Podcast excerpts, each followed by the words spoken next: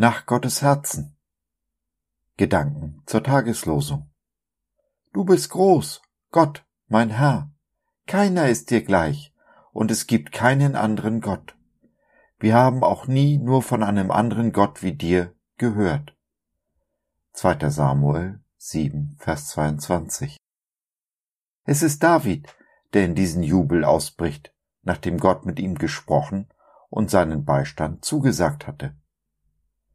David kannte seinen Gott und Gott kannte ihn, denn David war, wie Gott selbst bezeugt, ein Mann nach seinem Herzen.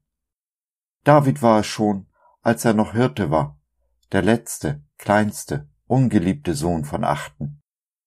Auch jetzt, wo er König ist, kommt er aus dem Jubel der staunenden Anbetung nicht heraus.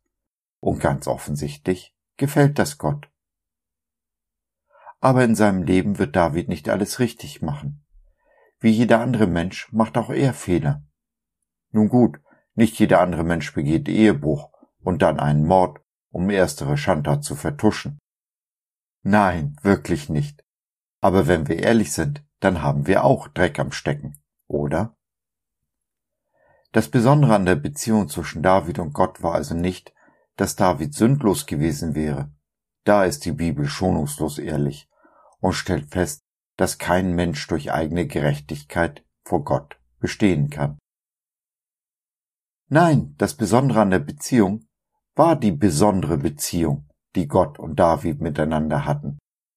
Als Gott ihn nämlich auf seine Fehltritte aufmerksam macht, schiebt er, anders als Adam, die Schuld nicht auf die Frau, ihre Schönheit oder das wunderbare Sternenlicht.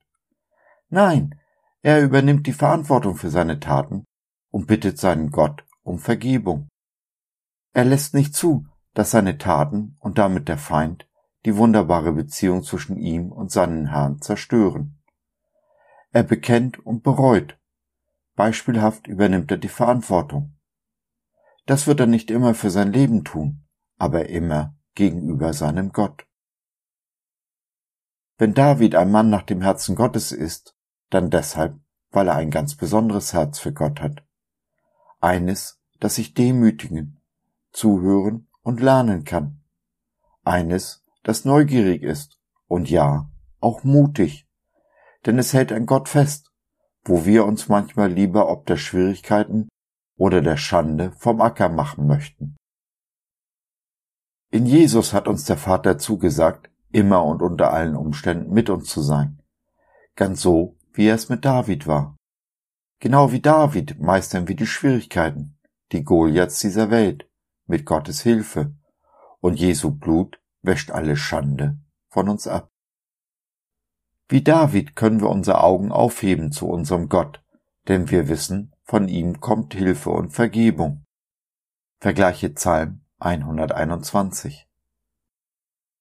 Es lohnt sich, David Psalmen zu lesen, wie zum Beispiel den eben angesprochenen Psalm 121, und ein wenig mehr über seine wunderbare Gottesbeziehung zu erfahren oder mehr über sein Leben in den Samuel- und Chronikbüchern nachzulesen. Du kannst natürlich auch David im Neuen Testament nachspüren. Du siehst, es ist egal, wo du die Bibel aufschlägst. Vielleicht findest du ja heute die Zeit. Gemeinsam die Bibel, Gottes Wort zu studieren und zu leben, bringt mehr Gewinn, als man es als Einzelkämpfer hat. Wenn du magst, schau doch mal in unserer Gemeinschaft Jesus at Home vorbei. Ganz bequem vom Sofa aus.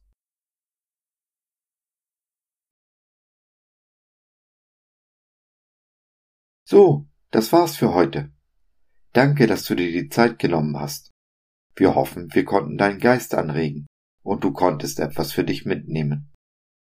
Wenn du in unsere Community Jesus at Home reinschnuppern möchtest, Fragen, Anregungen und oder Kritik hast, dann besuch uns doch im Web www.gott.biz. Hier findest du nicht nur Gemeinschaft, Menschen, die den Glauben leben und mit dir teilen wollen, sondern auch viel Interessantes rund um den Glauben. So zum Beispiel unsere Galerie mit vielen mutmachenden Karten. Wenn dir die eine oder andere gefällt, schicken wir sie dir gerne zu. Kostenfrei natürlich. Also, Schau rein, lass von dir hören. Wir würden uns sehr freuen. Bis dahin, alles Liebe. Dein Josef.